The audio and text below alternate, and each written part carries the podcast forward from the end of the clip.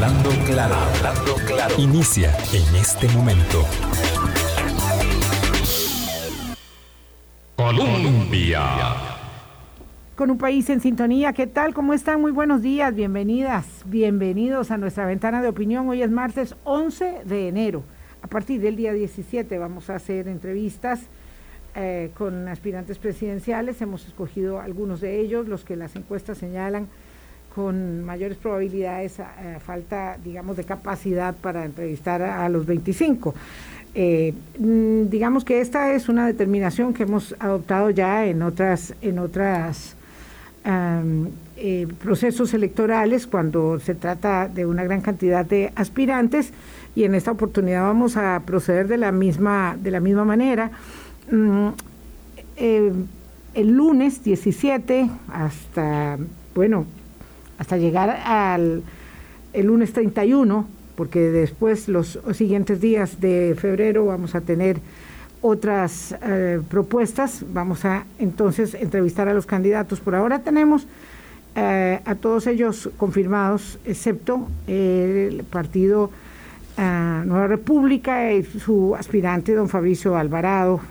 todavía no tenemos ninguna respuesta eh, les informaremos cuando ello suceda. Hoy nos toca, nos toca, porque es un imperativo abordar este tema todas las semanas, nos toca hablar del tema Omicron, mm, dado el alto número de contagios y las proyecciones en curso sobre la cantidad de incapacidades y lo que en términos de economía ello implica y también en términos, digamos, de la prestación de los servicios, lo cierto es que eh, hay, mucha información que nos puede permitir dimensionar adecuadamente lo que Omicron significa en este momento de la pandemia.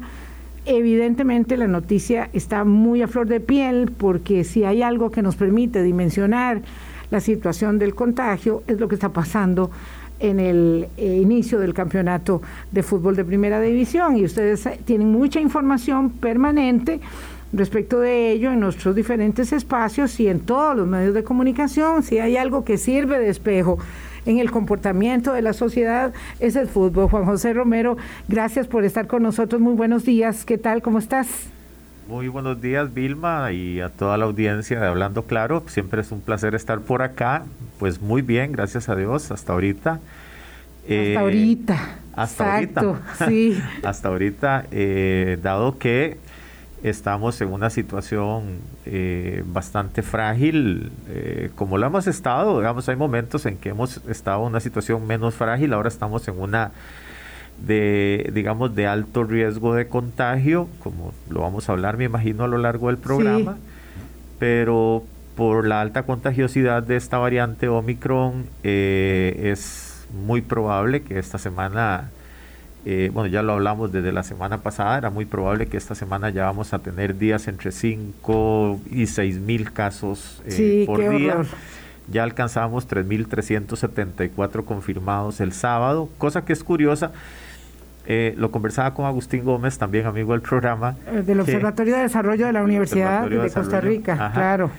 Que eh, me parecía un poquillo extraño ese dato para un sábado, pero porque usualmente los, los picos altos entre semanas se observan entre martes, miércoles y jueves. Pero hay que recordar que tuvimos las fiestas de, de, de, Navidad y fin de año coincidieron con los fines de semana, entonces es probable que se haya corrido un poquito la curvita este, y entonces, por eso tal vez tuvimos ese número de 3.374, creo, el, este sábado recién pasado. Eh, mm, tenemos ahorita una tasa de, de, contagio dinámica, la RT, que anda en 2.2, 2.4, ahí se está moviendo. Entonces, según los datos de la semana pasada, es muy probable que tengamos entre 5 y 6 mil casos en al menos algunos de los días de esta semana, muy probablemente entre, entre hoy y el jueves. Entonces, eh, pero eso es solo la punta del iceberg, ¿verdad? Porque es la gente que está acudiendo a los servicios de salud porque tienen la sospecha de que podrían tener eh, la COVID-19. Eh, ah, ya sea porque tienen síntomas o porque estuvieron en contacto con alguien que fue diagnosticado como positivo y entonces quieren estar seguros porque se quieren aislar y entonces se van a diagnosticar, sea en un laboratorio privado o en un laboratorio de la Caja de Seguro Social. Eh, o gente que requiere de viaje y entonces van a hacerse la prueba obligatoria y salen positivos. Entonces, eh, eh, en realidad digamos que hay, esos son los que nosotros estamos viendo, pero junto con esto hay que visualizar que tenemos muchísimos más asintomáticos que al principio porque tenemos la condición de la vacunación. Entonces, la vacunación igualmente eh, sigue protegiendo contra, eh, contra sintomatología no tan fuerte como antes, pero eh, digamos que quienes tenemos ya los esquemas completos y que utilizamos las mascarillas y entonces tenemos una baja carga viral o una exposición leve, eh, podríamos eventualmente tener un curso no tan severo de la enfermedad y entonces eh, decidamos no ir a, hacernos la prueba. Decidamos, yo siempre hablo incluyéndome, en realidad yo lo que sugiero es que si uno tiene la duda, mejor se va a hacer la prueba. Se va a hacer la prueba, sí. Claro, lo que sucede es que no a todo el mundo se la hacen, por lo menos en la seguridad social eh, deciden a quién se la hacen y a quién no. Es correcto. Y cualquier catarro no lo, no lo toman, digamos, como eh, un indicador para hacer la prueba. Sí, porque, eh, porque digamos que a la hora de hacer, digamos, cuando vamos al triage o a esta zona, digamos, de, de diagnóstico preliminar, que tienen todas las clínicas en este momento en donde se reciben casos de sospecha de COVID, eh, hay que ver la parte clínica, pero también hay que ver la parte epidemiológica. Entonces, si hay sospechas de haber estado en un evento o haber estado en contacto de una, con una persona eventualmente con COVID, entonces esto suma al hecho de tener dos o más síntomas dentro de una lista que ya están definidas y entonces ahí sí se toma la muestra para, eh, para realizar la prueba. Eh, pero mucha gente también está yendo a los servicios, a los servicios privados. Efectivamente, eh, los laboratorios privados están teniendo una, eh, digamos, una alta visitación, una alta demanda de uh, servicios. Sí, están haciendo el agosto todos los meses. Eh, sí, entonces, de hecho, si uno, se, si uno tuviera el detalle de cómo salen estos positivos que nos da el Ministerio de Salud de lunes a viernes, eh, vamos a ver que hay un alto porcentaje que son de prueba privada de los laboratorios de la caja y otro gran porcentaje es de laboratorio privado. Sí, porque ellos tienen la obligación de reportar día a día, ¿verdad? Para sumar a las estadísticas oficiales eh, el número de pruebas que van haciendo. Eso es muy importante porque alguien aquí en las redes, y estamos hablando de generalidades, vamos ahorita a contextualizar todo el eje temático del día eh, eh, alguien en la red, en, la, en la Facebook nuestro decía, para detectar tantos casos como los que se están detectando, habría que hacer como 200 mil pruebas en una semana y Alemania, ni siquiera Alemania tiene esa capacidad. Bueno, primero, Alemania sí la tiene, primero, ¿verdad?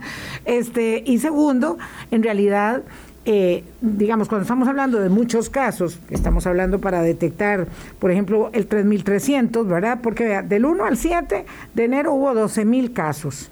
Del 1, 12.000 casos. Y del 1 al 8, contando el 8, 15.813. Si uno habla solo de viernes, sábado y domingo, estamos hablando de más de 7.000 casos. Es decir, por donde quiera que uno lo vea, evidentemente están saliendo muchos casos. Eh, por ejemplo, para situarnos, las pruebas que se hacen en todos los equipos de primera división, cuando una FUT dice hay que hacer pruebas a todo el mundo, esas pruebas van por la vía privada.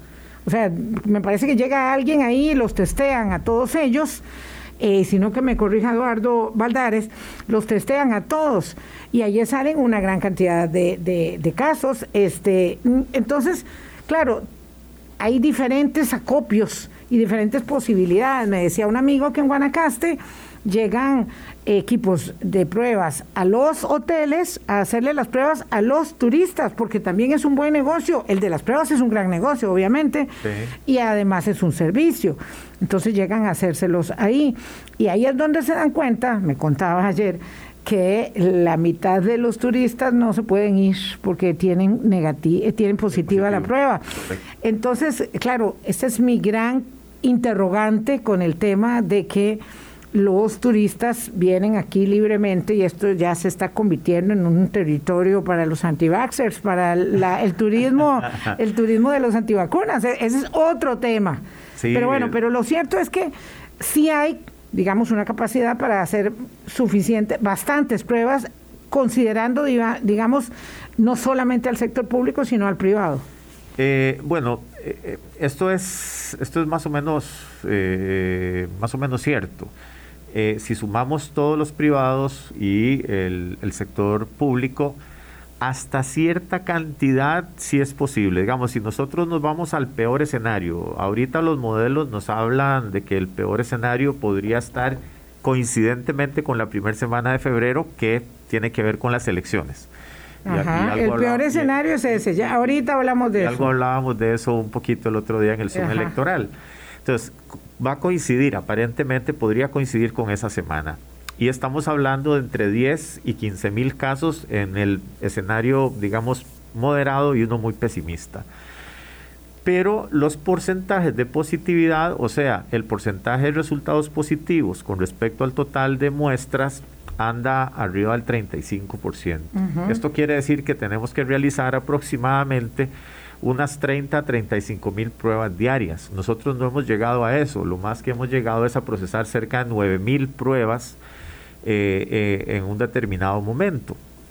Entre 9 y 10 mil muestras aproximadamente. Privado y público. Público y privado. Entonces, eh, claro, pero con la tasa de contagio que tenemos, digamos, si sacas 10 mil pruebas, ¿cuántos supuestos positivos vas a tener? Claro, entonces, eh, eh, como son los más evidentes, entonces es probable que esa tasa de positividad se te suba mucho y alcance cerca del 50%, ¿verdad? Es porque se está yendo mucho sobre la sospecha, pero una sospecha bastante bien fundada.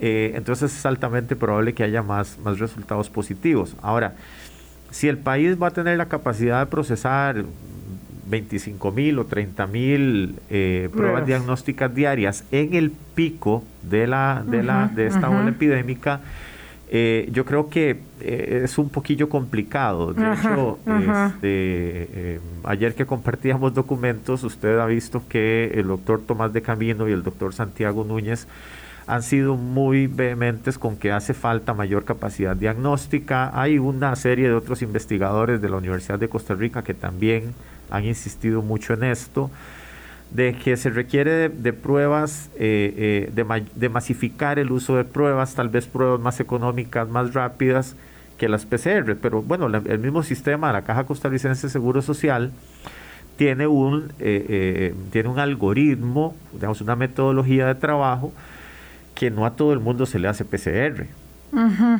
Hay gente que está positivo con por Nexo. Primero, sí, bueno, unos que son positivos por Nexo, pero en el laboratorio primero se utilizan unas pruebas rápidas de antígenos que si resulta positivo es positivo, ¿verdad? Ahí no es de otra. Si tiene síntomas y tiene el nexo epidemiológico, se corre una prueba rápida que es mucho más económica, es más rápida y que un resultado positivo es, es indudable y los resultados negativos son los que se pasan a, eh, este, digamos, a confirmarse por pruebas de PCR.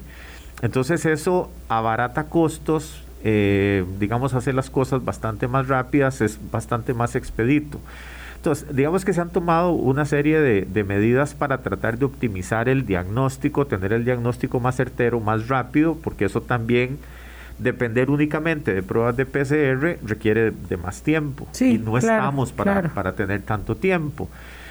Y otro tema que es, ese es otro tema por si, por, por si lo quieres tratar, Vilma, que es el de las autopruebas, que eh, también eh, eh, ya, se pusieron, ya se pusieron sobre el tapete. De hecho, ayer se trataron un poco dentro de las dentro de todo este esquema de, datos y documentos que pasaba ayer eh, el gobierno de la República con respecto a las autopruebas que ya están autorizadas, que ya entiendo que en, un par de semanas van a estar todavía no están todavía no están comercializándose. Sí, que en dos tres semanas van a estar disponibles, pero que eh, yo quisiera eh, que haya toda una campaña de educación de cómo utilizar estas pruebas y cómo entender los resultados y qué hacer con el resultado. Porque hasta ahorita hemos sido muy parcos en explicarle a la gente el alcance de estas pruebas. Y la ah, falsa mm, positividad. y, un, falso negativo. Un, falso negativo. Ese es el problema. Un resultado positivo es innegable, eh, eh, inclusive eh, en epidemiología decimos que cuando estamos en condición de, de brote, cualquier cosa que se mueva es culpable, ¿verdad? Entonces, entonces si el resultado... Claro, porque uno se prepara para la guerra con todo el arsenal, no, no está asumiendo que no me están atacando, mejor asumo que sí me están atacando. Yo asumo que sí, entonces un resultado positivo yo lo asumo como positivo. Sí. Porque de cualquier manera me lo estoy haciendo por algo, me lo estoy haciendo porque sospecho, por síntomas o por nexo epidemiológico. Entonces me lo hago. Un resultado positivo me dice, me autoaíslo. Un resultado negativo es el problema Claro, porque yo me siento en libertad total. Exactamente, entonces yo tengo que explicarle a la gente, digamos, y, fue muy escueto el comunicado, entonces dice que ante síntomas con un resultado negativo tengo que confirmar con una PCR. Entonces, yo creo que hay que explicar más cómo es este asunto, porque... Claro, porque la gente dirá, entonces, ¿para qué? ¿Verdad? Exactamente. Entonces, ¿cuándo me aplico la prueba, la, la, la autoprueba? Entonces, si yo tengo síntomas sugestivos. Y tengo un nexo epidemiológico y tengo un resultado positivo es innegable, si tengo un resultado negativo es dudoso. Y entonces si yo tengo ya síntomas, la posibilidad de que ese resultado negativo sea efectivamente negativo se reduce mucho, pero sigue siendo una posibilidad. Entonces, no me la quiero jugar, voy por una prueba de PCR. Entonces, al resultado negativo hay que saber cómo interpretarlo, pero es todo un proceso de educación, porque si la gente va y adquiere una prueba de estas, no sé, digamos que cueste 10 mil colones, no sé qué precio va a tener en, los países de Europa y en Estados Unidos, Canadá, tienen un precio sumamente módico, este, precisamente para hacerlo muy accesible a toda la población entonces, si yo hoy lo adquiero, digamos que por 10 mil colones, y, y me lo hago, en primer lugar tengo que seguir al pie de la letra las instrucciones del fabricante. Tengo que saber cómo tomar el hisopado.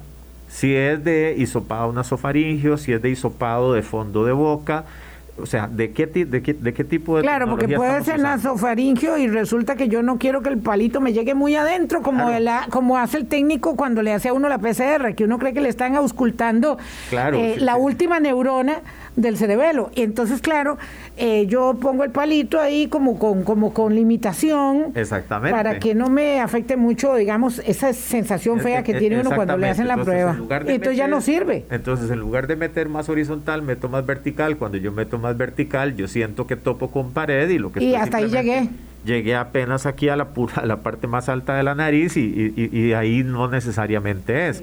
Entonces, Se quedó en el tabique. Exactamente, tengo un resultado negativo y me confío, ¿verdad? Simplemente porque lo apliqué mal o porque no esperé el tiempo suficiente o por tantas cosas que pueden ocurrir que me dan un falso negativo. Ya. Entonces, esto requiere de todo un proceso de educación tengo que ir a... Eh, eh, claro, tengo que ir a una pausa, don Juan José Romero. Eh, 8.18 estamos en generalidades, pero vamos a ver, los contagios siguen a la alza y eh, tienen una relación muy determinante este tema de cuál capacidad de pruebas tenemos o, tengamos para ir asumiendo la elevación de los contagios.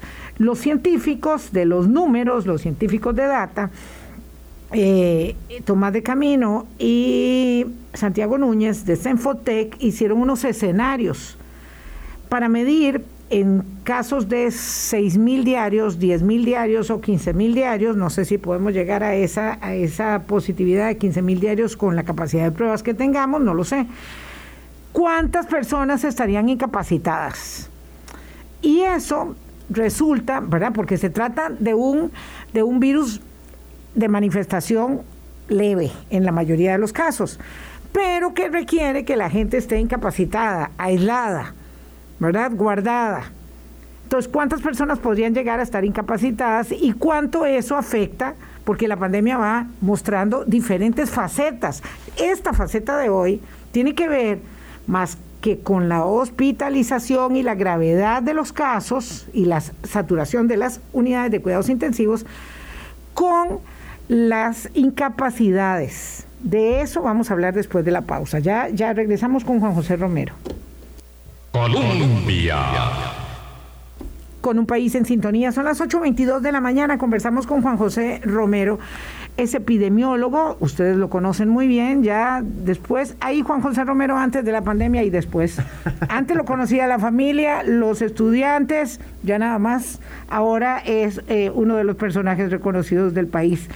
Este, don Juan José, Vamos a ver, de acuerdo con el, eh, los escenarios que corrieron eh, don Tomás de Camino y el señor Arce, vamos a ver, aquí lo tengo, perdón, sí, Núñez eh, Corrales, Santiago Núñez Corrales, eh, en el escenario más severo de 15 mil casos diarios, podríamos tener hasta 135 mil personas incapacitadas de las tareas eh, en el pico más alto de la pandemia. Eso significa estar hablando en un periodo muy corto de más de 500 mil personas incapacitadas, porque la caja establece el periodo de incapacidad de 14 días en este momento, según lo que ellos eh, señalan en el estudio. Primero, eso es solamente una proyección, vamos a ver, es una proyección. La realidad es lo que ya pasó. Es igual que en ciencias políticas y en estudios de opinión pública. O, exactamente. lo que pasa es que las proyecciones en términos eh, de eh, epidemiología, por favor explíquelo, eh, digamos, se, se ayudan mucho con este tipo de modelos, sobre todo para decisiones de toma de política pública, de decisiones inmediatas, que son las que se están tomando desde hoy hasta el 23 de enero que son las que le ayudan al gobierno a decir, bueno, hay que eh, socar un poquito, hay que poner restricción vehicular nocturna, hay que limitar eh, si los partidos de fútbol van a seguir, pues no van a poder seguir con público porque son demasiados los contagios, en fin, todo eso que se ha decidido en las últimas horas, que realmente es poco. Estos son escenarios eh, posibles, no, no seguros, pero que, eh, que ayudan a tomar decisiones. Es eh, altamente plausible que lleguemos a tener 100 mil personas incapacitadas en un solo tiro para hablar de un escenario donde hayan 10 mil casos, digamos, si no eh, 15 mil, y que eso signifique ya una afectación, como pasó en Estados Unidos cuando tienen que cancelar los vuelos porque las tripulaciones están contagiadas, o cerrar una tienda porque no llegaron todos los empleados, eh, eh, ni la mitad, entonces no pueden dar los servicios como siempre. En fin, ese tipo de cosas pueden llegar a afectar la economía de una manera, digamos, colateral distinta a cómo se afectó en otros en otras fases de la pandemia que los cierres tenían que ver más con hospitalización y saturación de las unidades de cuidado intensivo. Sí, eh, el, el, ejercicio que hacen los doctores de Camino y Núñez eh, es muy interesante porque está tomando en cuenta un factor que hasta este momento había sido muy marginal, que es el de las incapacidades. Eh, si bien es cierto, eh, un estudio realizado eh, bajo metodologías de la Organización Mundial, perdón, Panamericana de la Salud, estimó que el costo por atención de la pandemia en Costa Rica durante el 2020 fue el equivalente al punto 5 del PIB, más o menos 170 mil millones de colones por atención, eh, tomando en cuenta incapacidad, hospitalizaciones y todas esas cosas. En, este caso, por la forma clínica que presenta la variante Omicron, o sea, la, la, enfermedad, la COVID-19 por Omicron, las hospitalizaciones se reducen sustancialmente, se, reducen a un 25% aproximadamente con respecto a lo que pasaba con variantes previas. Y la duración, la estancia hospitalaria, eh, eh, es, también se reduce. Entonces, eh, si antes teníamos una estancia hospitalaria de entre 10 y 12 días para mm, personas, digamos, en salón, eh, ahora esperaríamos que se reduzca, eh, digamos, más o menos a unos 6, 8 días. Pero siempre sigue habiendo una estancia hospitalaria importante.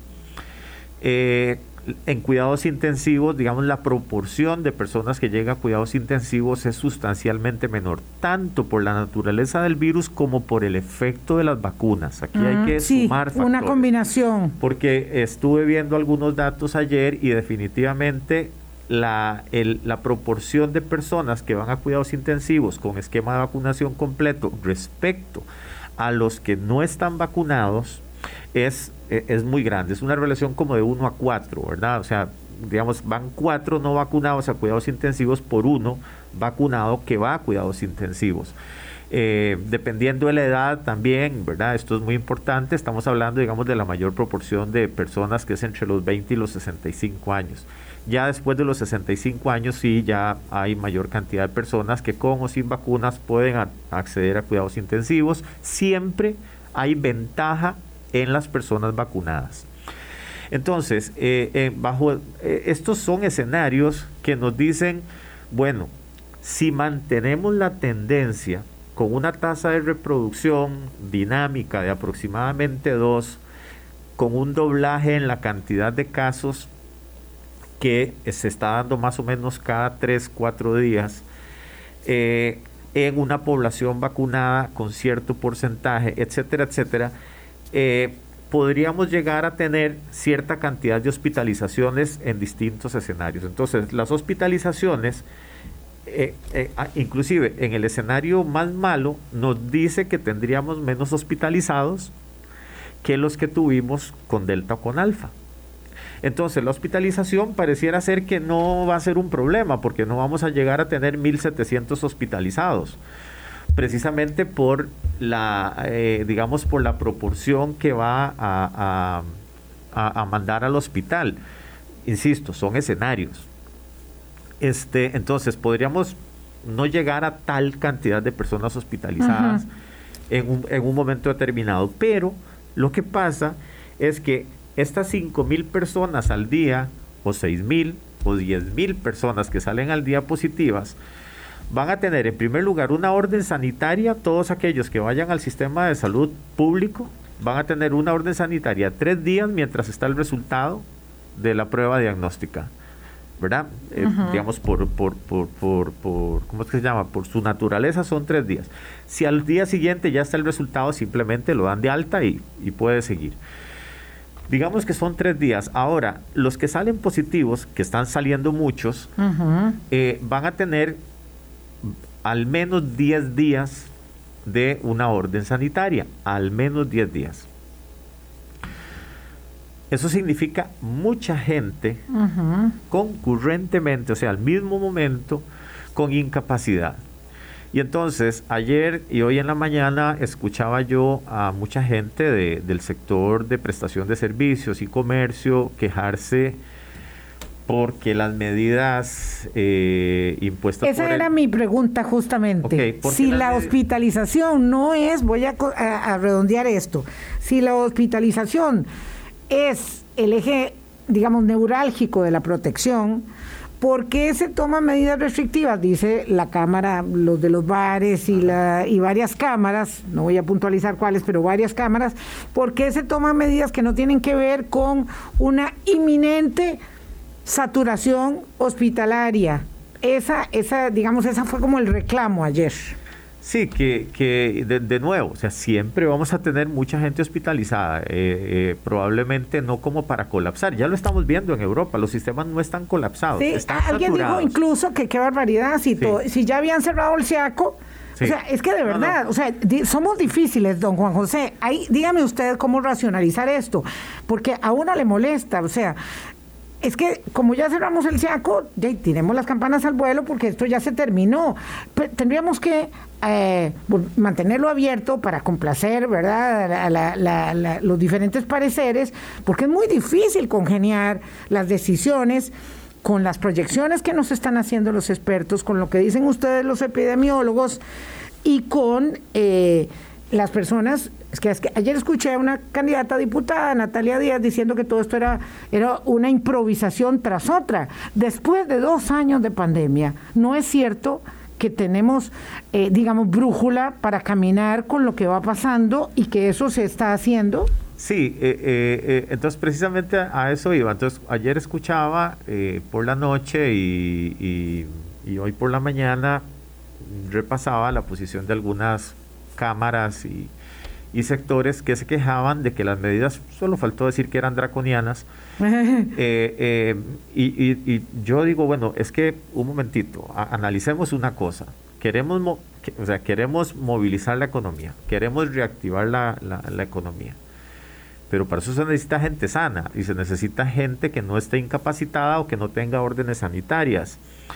Eh, porque puede ser que yo no esté necesariamente incapacitado porque no tengo una enfermedad incapacitante, pero yo no puedo salir de mi casa porque soy contagioso. Entonces... y si tu este, trabajo es de teletrabajo, muy bien, pero si no es de teletrabajo, muy mal. Entonces resulta que qué pasa con el sector de la construcción, con el sector de transporte, con el sector de prestación de servicios de hotelería, restaurantes, etcétera, si tenemos a la gente, eh, digamos, infectada o enferma, se afecta eh, completamente. Entonces uno intentaría que eh, la cantidad de personas contagiadas en todos los sectores fuera la mínima posible para que las actividades sigan transcurriendo, discurriendo de la, de la forma más normal posible. Entonces, eh, tal vez si uno sigue, y podemos verlo, eh, tenemos ejemplos, y nada más hay que ver para Estados Unidos, no hay que, no hay que ver muy largo.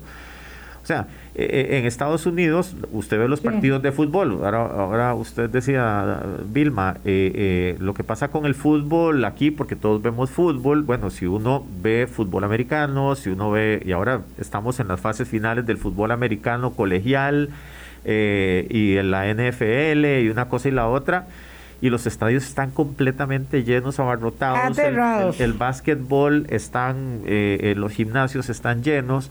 Eh, la gente anda por la calle, los parques están llenos y todo está lleno y la gente no se protege muy bien, no hay mascarillas, este, no hay burbujas, no hay nada. Claro, y también tienen miles de casos, millones de casos, y también tienen saturación hospitalaria, y tienen muy poca gente vacunada. resulta que llegan a tener entre 7 y 9 millones de casos en una semana, y resulta que no se están muriendo 100 o 200 por día, se cuentan por miles los muertos en Estados Unidos. De hecho, es el país con más muertos, están en cerca de 850 millones eh, perdón, 850 mil muertos. 50 mil muertos. Entonces, eh, no, no, estamos hablando de cualquier cosita. Ese es el modelo que queremos. Yo lo dudo. No, no, mucho. allá ellos. Yo, lo dudo mucho. Allá ellos. Yo no quiero ese modelo para mi país. Entonces, eh, probablemente yo, pero probablemente yo, desde la comodidad de mi asiento como académico, yo hubiese querido medidas más previsorias para el fin de año. Un poco más draconianas, diría, dirían los de las, de las cámaras. Yo digo que las medidas de ahora son tibias. Yo hubiera querido algo tibio a final de año y algo un poquito más caliente ahorita. Claro, claro. Lo entiendo perfectamente. De hecho, las medidas que se adoptaron, que tienen que ver con restricción vehicular a partir de las 10 de la noche, nada más de las 10 de la noche a las 5 de la mañana, porque lo demás ya estaba, que es en el casco metropolitano, como existió antes. cualquier cosita. Que no es restricción de fin de semana, que no es restricción de una. Eh, que no haya eventos, eh, digamos, lúdicos masivos con público, eh, que haya más verificación de las autoridades en los lugares, en fin, medidas suaves. Yo, yo digo que esas medidas que yo considero tibias debieron estar el fin de año. ¿Por qué? Ah, no. Porque ya Usted no podría estar ahí manejando eso, ya lo hubieran echado. por eso yo hago la aclaración aquí, misma, desde la comodidad de mi asiento como académico. A ver, desde la comodidad de su asiento como académico, don Juan José, para acelerar muchos temas que tengo aquí pendientes, y don Félix me está llamando la atención de uno que está anotado. Eh, doña Shirley Díaz eh, y don Eric Rodríguez, ellos son famositos. en el Congreso le dieron eh, puerta abierta para hacer un foro hoy en la Asamblea Legislativa, un grupo antivacunas. Ellos tienen la idea de que todos tienen derecho a expresarse. Me imagino que don Melvin va a estar aplaudiendo también en primera fila, digo Núñez Piña eh, y que van a hacer un foro porque es necesario abrirle espacio en la Casa de los Costarricenses para que se discutan los temas que forman parte de las preocupaciones que existen en el país para las personas que están en contra de las vacunas y en contra de las vacunas de los niños. Eh, ahora hablamos de las vacunas de los niños. ¿Y esto qué le parece a usted que ahí en la Asamblea Legislativa se haga ese foro? Eh, Antivacunas.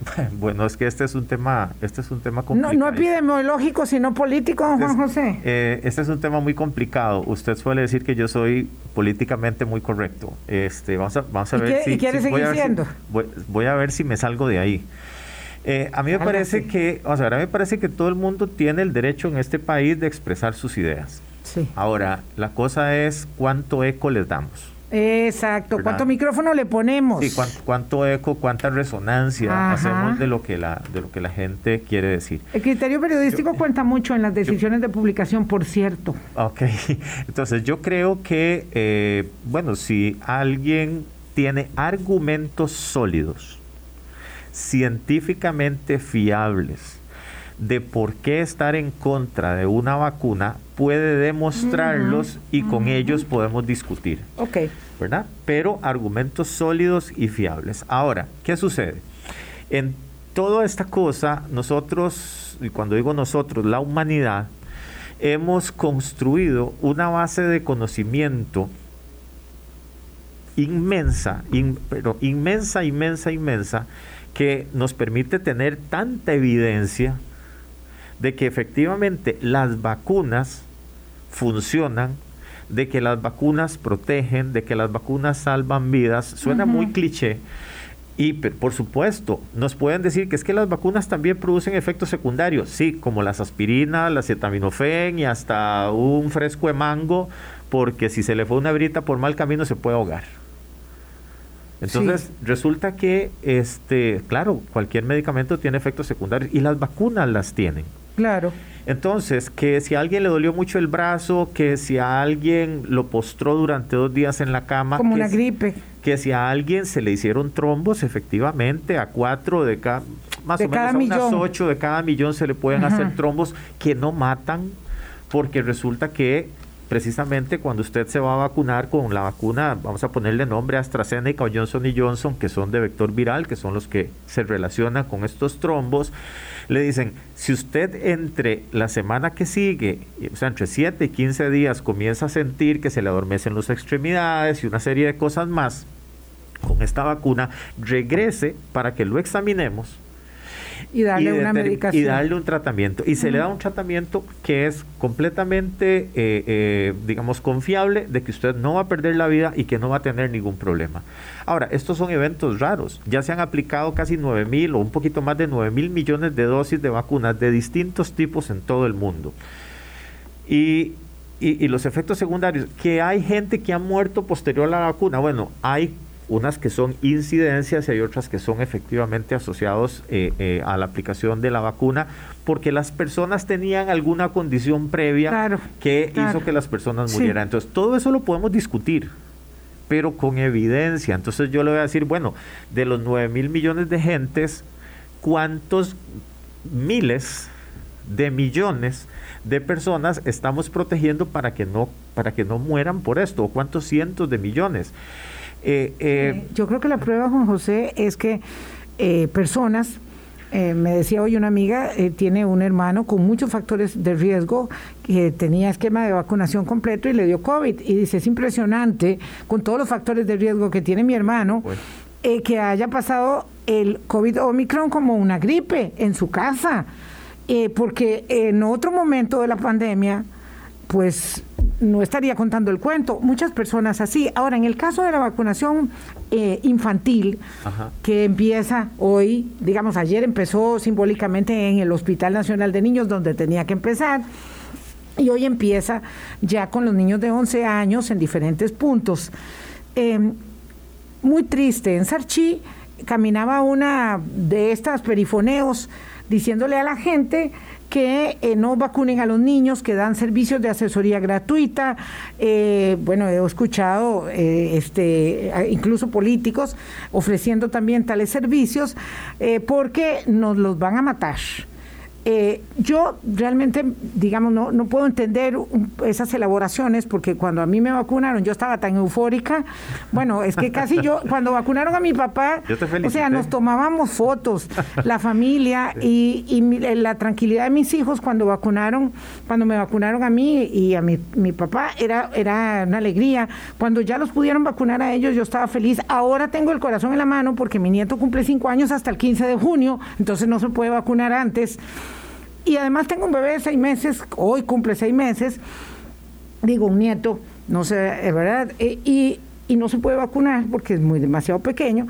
Entonces, digo, la alegría que yo tuve con mi papá, la que tuvieron mis hijos cuando me vacunaron a mí, la que yo tuve cuando ellos fueron vacunados, y la que voy a tener cuando sepa que ya Mateo está vacunado, ¿cómo es posible que hayan personas con perifoneos diciéndole a la gente que no los vacunen porque se los van a matar? Y puede ser que haya gente que lo crea. Yo creo que la mayoría no lo cree, pero puede ser que haya gente que crea. Bueno, pues sí hay, sí hay gente que lo cree, desafortunadamente. Eh, eh, el hecho de que tengamos cerca de 300 mil personas adultas en este país que no han accedido a la vacunación, con todas las posibilidades de vacunación, yo le podría decir que si de esos 300 mil 30 mil son personas indígenas que viven en lugares muy recónditos a los cuales es muy difícil que lleguen las vacunas o cosas por el estilo, estaríamos hablando apenas de un 10% de esa población. Digamos que otros viven en lugares que no sean necesariamente indígenas, sumémosle un 10%, pues nos queda un 80% y son 240, 250 mil personas que pudiendo acceder a las vacunas no, no las toman, simplemente porque no creen que, tengan que hacerlo. eh, eh entonces, con respecto a lo de los niños, y, se lo ponía a usted, eh, digamos, previo al programa, eh, es una locura, pienso yo, disculpen por la palabra, pero es una locura, digamos, el sinsentido que, o la ironía de que si yo tuviera, yo no tengo hijos, pero si yo tuviera hijos y se me enfermara uno de ellos, o mi hijo, yo daría lo que fuera porque me lo atiendan en el Hospital Nacional ah, de Niños. Claro. O sea, no que me lo atiendan en el Hospital de Turrialba, de Liberia, ni siquiera en el Hospital San Juan de Dios, que está a la par del Hospital Nacional de Niños. Yo quiero que sea en el Hospital ah, Nacional de yo, Niños. yo también. Porque ahí están los mejores expertos, pediatras en todas las especialidades de este país y bastante más allá. Pero resulta que precisamente esos expertos nos están diciendo, nos están recomendando, nos están implorando que vacunemos a nuestros niños y resulta que no les creemos. Entonces uno cómo entiende, cómo entiende esa cosa, ¿verdad? Este, eh, yo creo que la doctora Olga Arguedas y el doctor Carlos Jiménez son consistentes, digo yo, ellos dos porque son las, las, cabezas, las, cabezas y las caras más, más visibles del hospital están consistentemente insistiendo en la protección de la población menor de edad. Eh, y, alguien dirá, no, pero es que apenas se han muerto 20. Es que apenas han llegado 220 eh, a cuidados intensivos. Es que apenas, por amor a Dios, o sea, eh, ubiquémonos en nuestras palabras, ubiquémonos en nuestros pensamientos y en ese apenas.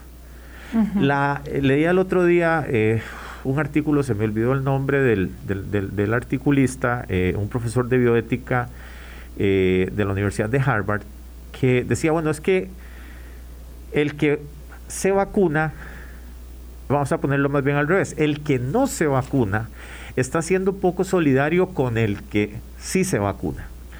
¿Qué sucede cuando, y lo ponía así, qué sucede si yo no vacuno a mi niño y mi niño ingresa por COVID al Hospital Nacional de Niños y tienen que darle una cama, pero resulta que está, está, está eh, digamos que está compitiendo, si se puede llamar de alguna manera así, por otro niño que sí, estando vacunado, requiere de la, requiere de la, de la misma cama.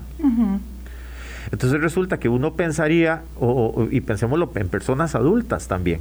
Entonces, resulta que tenemos una circunstancia en la cual quienes no se están vacunando están produciendo un efecto negativo al resto de la sociedad. Lo mismo pasa con los niños. Entonces, si nosotros no vacunamos a los niños, estamos desprotegiendo a los niños en sí mismos y a todo el círculo que está junto con ellos. Entonces, eh, eh, en realidad me parece, digamos, me parece de muy mal recibo, eh, es una muy mala broma ese perifoneo y yo creo que mi, mi recomendación, mi súplica es, apenas su niño cumpla la edad para la vacunación, llévelo a vacunar nos han aplicado todas las vacunas toda la vida y nunca hemos discutido por ellas.